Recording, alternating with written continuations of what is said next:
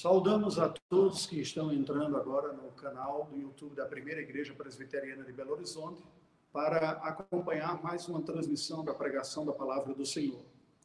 Nós já oramos a Deus em um momento preparatório aqui em favor da sua vida, você que vai ouvir a pregação da palavra do Senhor, do nosso país. O nosso desejo, a nossa oração é que você seja ricamente abençoado nesse instante. Eu gostaria de começar nesta noite me chamando a reflexão as seguintes questões. Alguma vez você já sentiu que as outras pessoas têm uma vida tranquila enquanto você só enfrenta dificuldades? Algumas vezes você já sentiu como se Deus o tivesse abandonado, você estivesse enfrentando as suas lutas por conta própria? Como viver a vida com fé e prazer em Deus quando enfrentamos nesta vida também grandes dificuldades? Pois bem, durante a peregrinação dos hebreus no deserto, eles foram provados por Deus em sua jornada de fé. Haviam sido libertos do Egito e estavam sendo encaminhados até a terra de Canaã. E mesmo o Senhor tendo demonstrado seu cuidado para com o seu povo através de atos miraculosos, abrindo o mar vermelho, privando o povo e protegendo das pragas, transformando a água salobra numa água potável, água doce, passando até agora a sustentá-los com um pão que vinha do céu, chamado maná, aquele pão diário. Contudo, assim, as lições espirituais de dependência de Deus ainda haveriam de ser aprendidas. Elas não, seriam, não foram naturalmente e tranquilamente aprendidas. Por isso, tendo em mente esse contexto como um todo, eu lhe convido a ouvir a leitura da palavra do Senhor no texto que serve de base para a nossa instrução esta noite, que é Êxodo, capítulo de número 17. Passo a ler. Tendo partido toda a congregação dos filhos de Israel do deserto de Sim, fazendo suas paradas, segundo o mandamento do Senhor, acamparam-se em Refidim, e não havia ali água para o povo beber. Contendeu, pois, o povo com Moisés e disse: Dá-nos água para beber. Respondeu-lhes Moisés: Por que contendeis comigo? Por que tentais ao Senhor? Tendo aí o povo sede de água, murmurou contra Moisés e disse: Por que nos fizeste subir do Egito para nos matares de sede, a nós, a nossos filhos e aos nossos rebanhos? Então clamou Moisés ao Senhor: Que farei a este povo? Só lhe resta apedrejar-me. Respondeu o Senhor a Moisés: Passa diante do povo e toma contigo alguns dos anciãos de Israel. Leva contigo em mão o bordão com que feriste o rio e vai. Eis que estarei ali diante de ti sobre a rocha em Horeb. Ferirás a rocha e dela sairá água e o povo beberá. Moisés assim o fez na presença dos anciãos de Israel e chamou o nome daquele lugar Massá e Meribá, por causa da contenda dos filhos de Israel e porque tentaram ao Senhor dizendo: Está o Senhor no meio de nós ou não? Então veio Amaleque e pelejou contra Israel em Refidim. Com isso, ordenou Moisés a Josué: Escolhe-nos homens e sai, e peleja contra Amaleque. Amanhã estarei eu no cimo do outeiro, e o bordão de Deus estará na minha mão. Fez Josué como Moisés lhe ordenara e pelejou contra Amaleque. Moisés, porém, Arão e Ur subiram ao cimo do outeiro quando Moisés levantava a mão, Israel prevalecia. Quando, porém, ele abaixava a mão, prevalecia Amaleque. Ora, as mãos de Moisés eram pesadas, por isso tomaram uma pedra e a puseram por baixo dele, e ele nela se assentou. Arão e Ur sustentavam-lhe as mãos, um de um lado e o outro do outro. Assim lhe ficaram as mãos firmes até o pôr do sol. E Josué desbaratou a Amaleque e a seu povo a fio de espada. Então disse o Senhor a Moisés: Escreve isto para memória no livro e repete-o a Josué, porque eu hei de riscar totalmente a memória de Amaleque de debaixo da terra. E Moisés edificou um altar e lhe chamou: O Senhor é minha bandeira. E disse: Porquanto o Senhor jurou, haverá guerra do Senhor contra Amaleque de geração em geração. Oremos ao Senhor. Ó Deus bendito, a tua palavra acaba de ser lida nesse instante e ela será exposta. Nós dizemos ao Senhor aquilo que percebemos. Somos totalmente dependentes de tua graça, da iluminação do teu espírito. para que em nós ocorra não apenas a compreensão do texto sagrado, mas a boa recepção piedosa, que produz em nós frutos para a glória do teu nome. Pedimos, portanto, a assistência do teu Espírito a todos que vão ouvir a tua palavra e a exposição dela, em nome de Jesus. Amém. O texto que nós acabamos de ler nos mostra um desses momentos importantes e uma dessas histórias singulares da peregrinação do povo de Israel saindo, tendo saído do Egito em direção à terra de Canaã. Um episódio que marca a história e que vai aparecer em outros momentos também, até nos Salmos, o episódio de Massá, Meribá, da tentação, o episódio da murmuração pela falta de água aqui. Certamente esta foi uma de tantas provações que o povo de Israel experimentou desde o momento que Deus havia explicitamente falado com eles e dito que lhes livraria da opressão do Egito e lhes levaria até a terra prometida. Eles tinham a palavra do Senhor e tiveram também os sinais poderosos de Deus mostrando que o Senhor estava na execução daquele projeto. Mas nenhuma destas duas coisas foi suficiente para que eles atravessassem a jornada com confiança e com tranquilidade. A fé que eles tiveram em Deus foi provada. E com a aprovação, o Senhor estava a trazer ao coração deles mesmos o que eles precisavam perceber sobre a sua vida. E é baseado neste relato de Êxodo 17 que nós vamos refletir nesta noite sobre como nós mesmos enfrentamos as provas da fé em nossa própria vida, a partir do enfrentamento que Israel teve da aprovação de sua fé durante a peregrinação. Entre os versículos 1 e 7, nós percebemos a partir desta aprovação que eles tiveram nesta ocasião em Refidim, que as provações da nossa vida nós as enfrentamos percebendo melhor as inclinações do nosso próprio coração. Veja que os versículos de 1 a 3 nos dizem que o povo contendeu contra Moisés e murmurou a morte por falta d'água na região de Refidim. Ele diz: Olha, nós saímos do Egito e aqui está sem água, e não faz sentido. Você trouxe a gente para morrer aqui neste deserto de Refidim. Ele contende, houve um questionamento muito forte, ao ponto de Moisés, quando vai falar com Deus, dizer: Esse povo só falta me apedrejar. A reclamação foi muito grande, eles estão me colocando como responsável disso. E entre os versículos 4 e 7, nós vemos Deus respondendo à petição de Moisés, dando água da rocha ferida pelo bordão de Moisés no Monte Horebe. Monte esse que depois vai aparecer na história de Israel futura também. Por ordem divina do Senhor, em Massá e Meribá, Deus orienta Moisés a usar o seu bordão, o seu cajado, ferir, bater na rocha Obviamente, do ponto de vista físico, um cajado não teria tanta força assim de produzir uma ruptura numa rocha, nem muito menos poder para trazer, é, produzir um milagre. Mas Deus tinha, e Deus ordenou que aquele ato fosse feito, como muito comumente ocorria entre os profetas, uma palavra do Senhor e um ato do Senhor ser acompanhado de um gesto representativo e simbólico por parte dos profetas. Moisés, então, fere a rocha com seu bordão e brota água dessa rocha. O que, é que nós temos que aprender aqui, em primeiro lugar, desta parte? Esta situação miraculosa, através da qual Deus está cuidando do seu povo de Israel, não livrou o seu povo da aliança de enfrentar provas. Veja que não apenas olhando para o passado, vários sinais que Deus já havia dado e demonstrado que estava cuidando do seu povo, mas aqui eles já estavam experimentando cuidado diário. Todo dia eles recebiam o pão, a provisão miraculosa vindo do céu.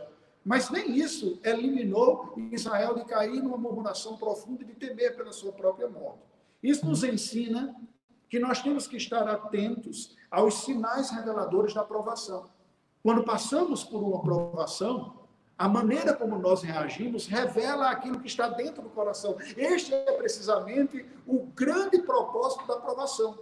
Ela funciona como a mão que aperta o creme dental ou a pasta do creme dental e traz para fora aquilo que estava contido e que sob a pressão aparece, no caso do nosso próprio coração. Toda aprovação tem um poderoso propósito gracioso de nos revelar as áreas de incredulidade e de idolatria em nosso coração.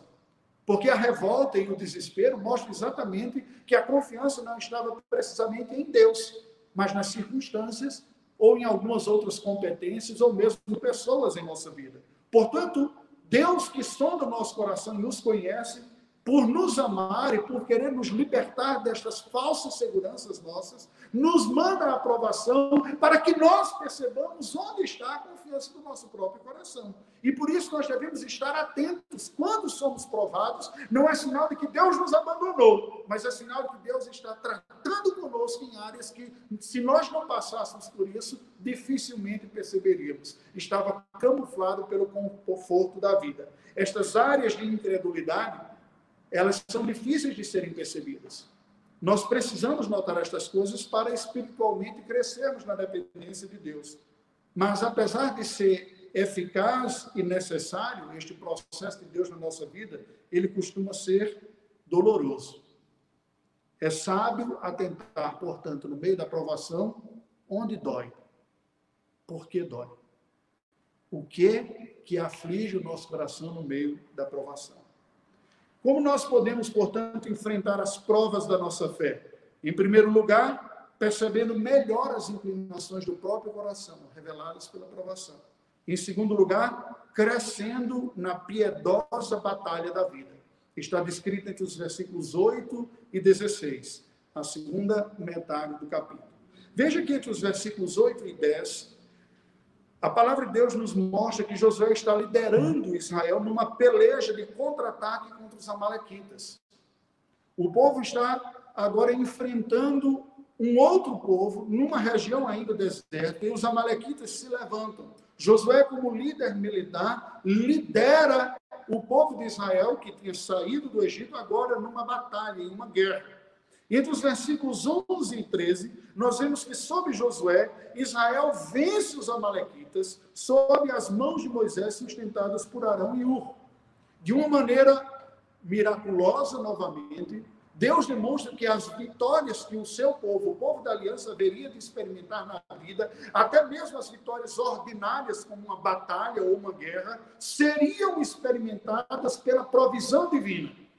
Eles participaram de uma guerra, Houve uma guerra real, uma batalha. Josué estava liderando, liderando o exército, mas não foi à toa que Deus disse que Moisés deveria permanecer com suas mãos levantadas, num gesto de intercessão em favor do povo.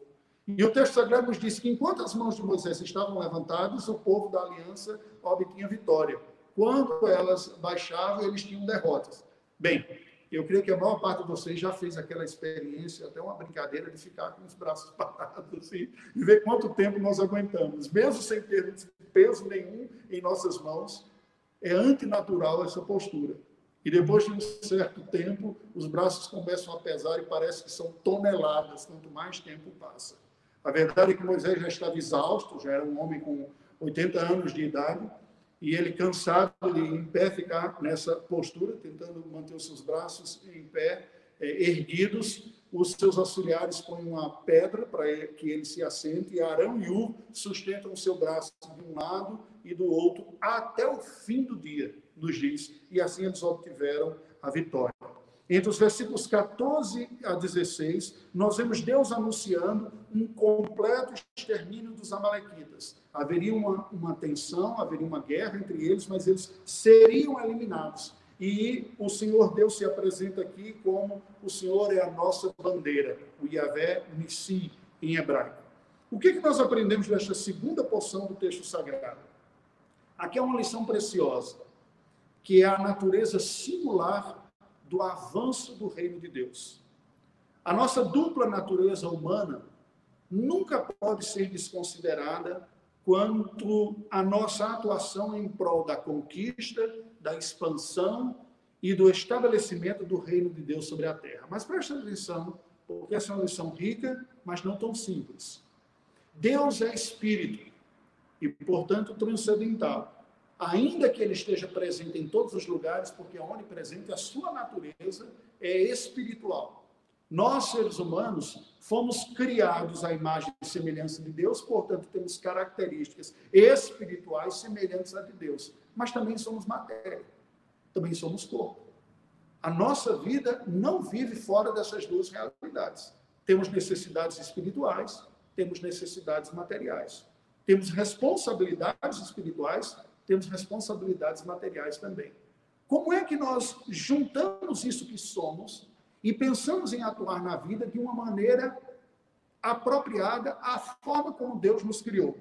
Bem, conquistar o reino de Deus, viver o reino dos céus, como disse o Senhor Jesus, buscar o reino de Deus e todas as coisas serão acrescentadas, demanda da nossa parte também entender esta dupla natureza que nós somos e como viver esta dupla natureza na dependência do Senhor. E aqui vem a lição. Sempre haverá em nossa vida batalhas reais, pois, embora a natureza e, consequentemente, a estratégia desta guerra sejam espirituais, suas implicações são bem naturais. Nós enfrentaremos lutas de ordem física, enfrentaremos problemas como enfermidade, a luta pelo sustento no nosso dia a dia, mas estas realidades naturais não estão à margem, à parte da realidade sobrenatural ou espiritual e até do cuidado de Deus para nós.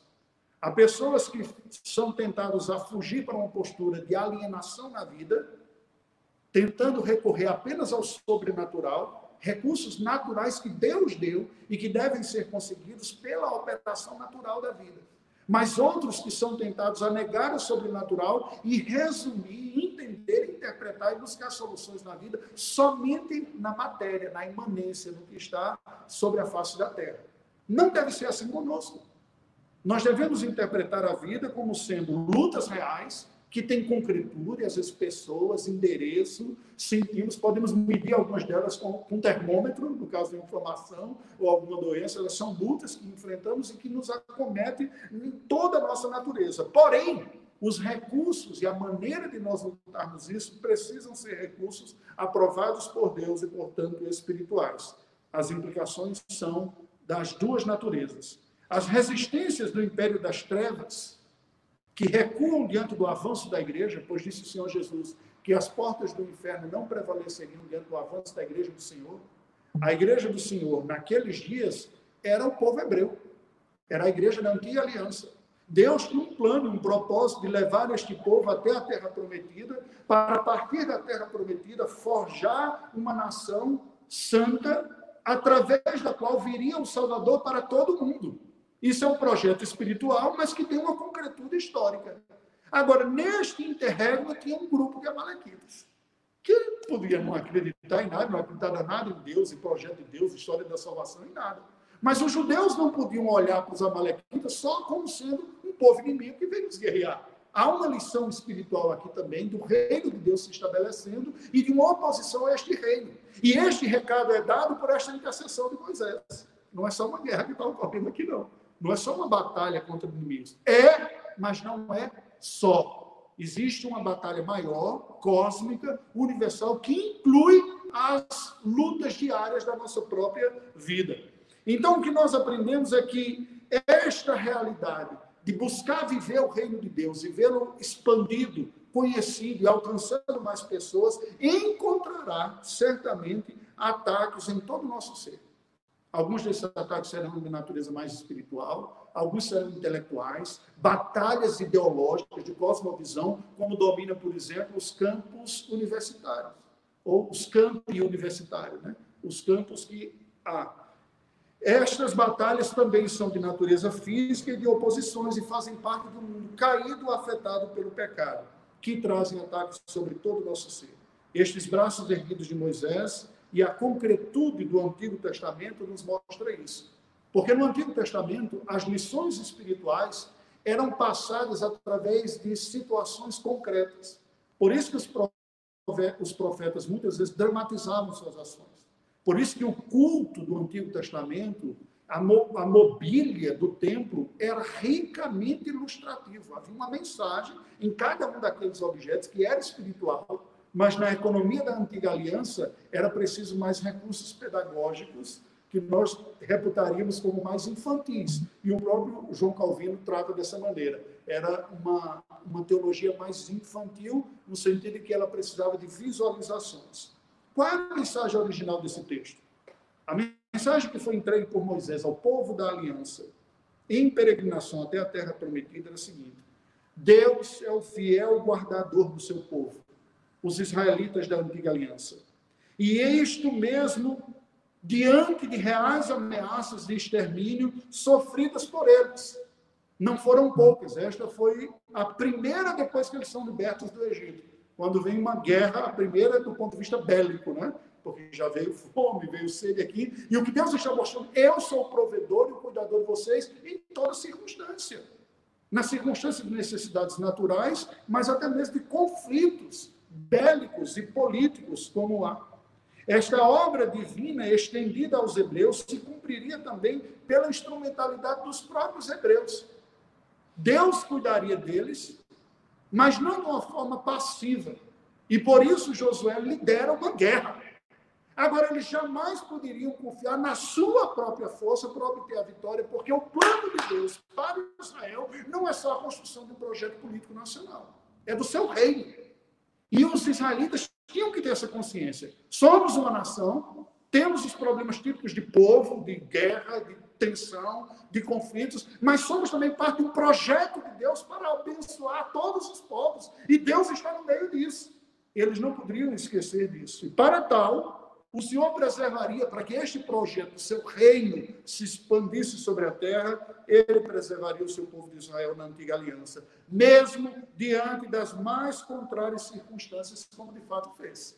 Em vários momentos na história do Antigo Testamento, nós vemos Israel numericamente inferior, humanamente falando, sem capacidade de ir adiante, e Deus dizendo: sou eu que vou dar a vitória para vocês, e o dedo. Como em outros momentos também, quando a arrogância lhe sobe ao coração, Deus lhes dá uma derrota diante de um exército inferior. Então, o Senhor está dando esta lição.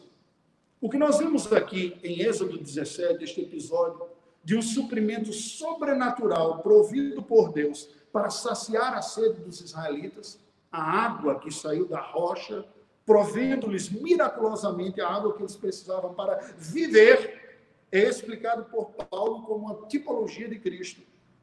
Porque Paulo, escrevendo aos Coríntios, no capítulo 10, versículo 4, diz: Porque bebiam de uma pedra espiritual que os seguia, e a pedra era Cristo. É claro que os judeus não olhavam para aquela pedra imaginando que ele seria um Messias, aquela pedra aquilo é um tipo. E na teologia, na hermenêutica, nós aprendemos que tipo é uma mensagem ilustrativa de um antitipo que virá depois, que é o cumprimento daquilo que o tipo aponta. A pedra era. Por que, que a pedra era? A rocha indica firmeza, mas daquela firmeza da segurança vinha a água, elemento essencial para a sua manutenção. O que eles aprenderam neste episódio é que Deus cuida de nós através de um cuida de nós, nos suprindo o elemento vital à nossa existência através de um recurso escolhido por Ele mesmo. E que naturalmente não seria possível. Quando Cristo vem e Paulo, inspirado pelo Espírito Santo, percebe, faz uma releitura deste momento da história e diz: a pedra era Cristo. É aquele que vem da parte de Deus, seguro, firme e que nos supre. Veja que Cristo mesmo usa essa metáfora da água para a sua própria vida quando se aproxima da mulher samaritana e diz: Eu tenho uma água para oferecer, e se você beber, nunca mais você vai ter sede, porque você precisa voltar sempre aqui. E o que é que ele está falando? De novo, típico, figura metafórica, típica da cultura judaica, pegar uma realidade concreta do dia a dia e fazer uma transposição para uma realidade espiritual.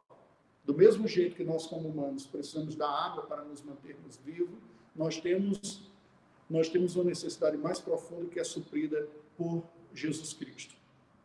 Nesta pandemia, um dos programas regulares favoritos da minha família tem sido acompanhar uma série cujo enredo interrelaciona contos de fadas clássicos com o cenário contemporâneo.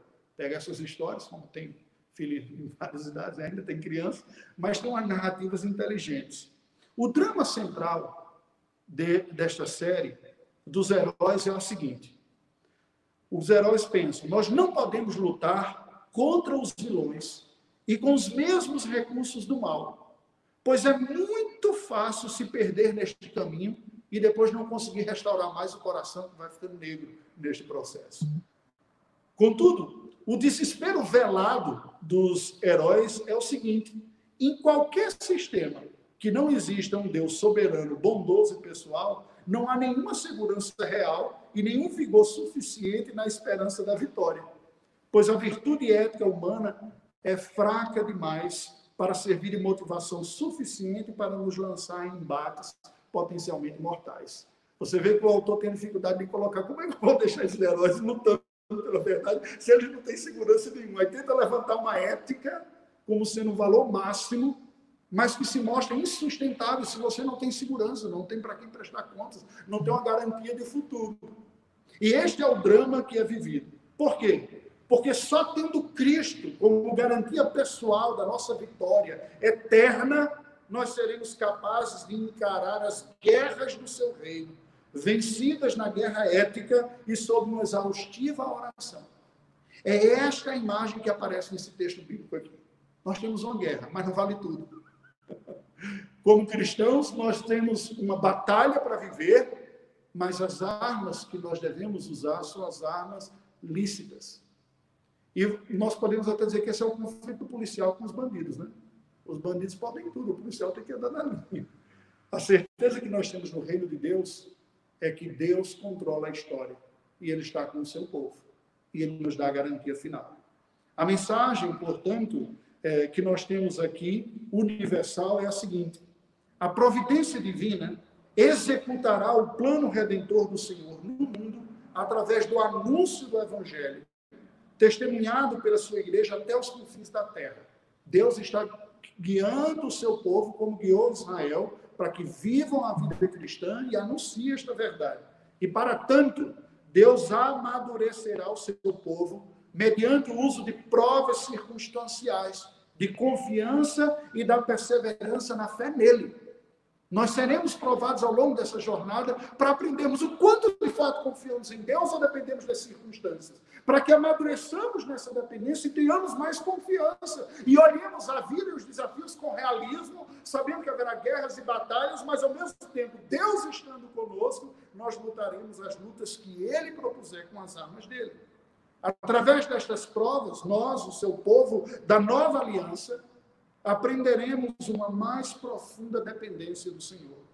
E assim testemunharemos mais e melhor, com renovado vigor, sobre os atos, os atos redentores de Deus em favor da sua igreja, executados através de Jesus Cristo, a rocha tipologizada, de onde saiu a água viva, ou até mesmo o Josué, que é o nome de Cristo em hebraico, Yeshua, né? É, Josué, o líder militar que Deus usa, e Jesus é o nosso Senhor, é o nosso Salvador, que nos livra da condenação. Cristo é a água viva que nos sustenta e satisfaz. E também Cristo é a garantia da vitória da igreja, avançando sobre os impérios, o império das trevas. Para concluir, queridos, as provações da nossa fé são essenciais para o nosso progresso espiritual pois somente através delas nós discerniremos, discerniremos melhor a nossa imaturidade.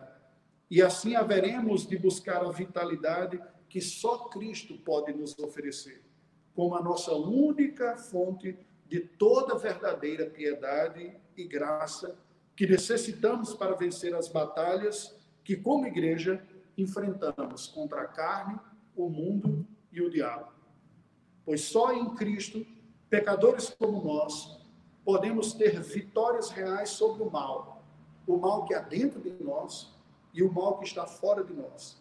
E é somente quando estamos conscientes da suficiente e eficaz graça de Cristo operando em e através de nós que nós podemos ter a humildade diante das gloriosas vitórias experimentadas na vida. É a graça de Deus conosco mesmo cientes dos desgastes das lutas, pois ficará ainda mais evidente que a real fonte de cada vitória alcançada sempre foi Cristo em nós. Vamos orar ao Senhor. Deus bendito, Pai Celestial, nós estamos diante da Tua presença, te agradecemos pela ministração da Tua palavra, Entretanto, Senhor, rogamos a graça do Teu Espírito a nos sondar o coração neste momento de resposta à Tua palavra aqui. Confessamos-nos como igreja brasileira, confessamos-nos como débeis na fé. Há muita infantilidade espiritual em nós, na tua igreja aqui no Brasil. Muita superficialidade, muita busca de respostas imediatas e soluções mágicas para os problemas. As provações que experimentamos revelam em muitos de nós muita debilidade, crises agudas, inseguranças, falta de confiança e até mesmo incredulidade. Portanto, tenha compaixão de nós, Deus. Nos perdoe por uma visão muito infantil da vida cristã. Quando não poucas vezes esperamos do Senhor uma facilitação para a nossa vida e não uma potencialização para os embates dela. Esperamos do Senhor o realizador dos nossos desejos e não o capacitador para que cumpramos os teus desejos. Muitas vezes depositamos a nossa confiança nos recursos da tua providência e não no Senhor como provedor destes recursos. E quando estas ameaças a estes recursos nos sobrevêm, nos sentimos abalados e inseguros. Perdoa-nos, Senhor Deus. Ajuda-nos, ó Deus, a termos a percepção clara da natureza espiritual das lutas que nós enfrentamos. Para que, como diz o apóstolo Paulo, percebamos que a nossa luta não é contra carne nem sangue, mas ela é espiritual. Que não tomemos por inimigos as antipatias humanas e muitas delas naturais como efeito colateral do pecado que está em nós. Que enxerguemos, Senhor Deus, até no inimigo aquele que deve ser amado. Aquele que foi amado por ti, como nós, que éramos inimigos anteriormente, e fomos tornados teus amigos pelo poder do Evangelho. Ajuda-nos a, depositando a nossa confiança em ti, desenvolvermos estratégias lícitas e próprias da igreja, de cristãos que agem conforme a vontade do Senhor, esperando do Senhor e no Senhor a aprovação dos planos que seguem os meios do Senhor. Ajuda-nos a depositarmos em Ti a nossa confiança. Tu nos dás em Cristo Jesus tudo o que necessitamos. Precisamos da graça da operação do Teu Espírito a nos conformar à imagem do Teu Filho e nos ajudar a cada dia a nos tornar mais conscientemente dependentes dele e servos dele. Que seja Cristo o centro real da nossa vida. Que seja ele a razão da nossa adoração, da nossa liturgia. Que seja ele o diante do nosso coração e de nossa mente, o real detentor de tudo que temos, inclusive de nossas finanças que nos percebamos mordomos daquilo que são teus, que nos é dado administrar. Que seja o teu filho Jesus o definidor da nossa missão na vida, qual o nosso papel, o nosso propósito. Que seja para o teu louvor a nossa atuação. Que venha o teu reino, que seja feita a tua vontade, assim na terra como no céu. Oramos em nome de Jesus. Amém. Receber a bênção que a graça do nosso Senhor e Salvador Jesus Cristo, o amor de Deus, o nosso Pai, a comunhão, as consolações e o poder do Espírito Santo repouse sobre vós e sobre toda a igreja de Deus, espalhada por sobre a face da terra, hoje e sempre.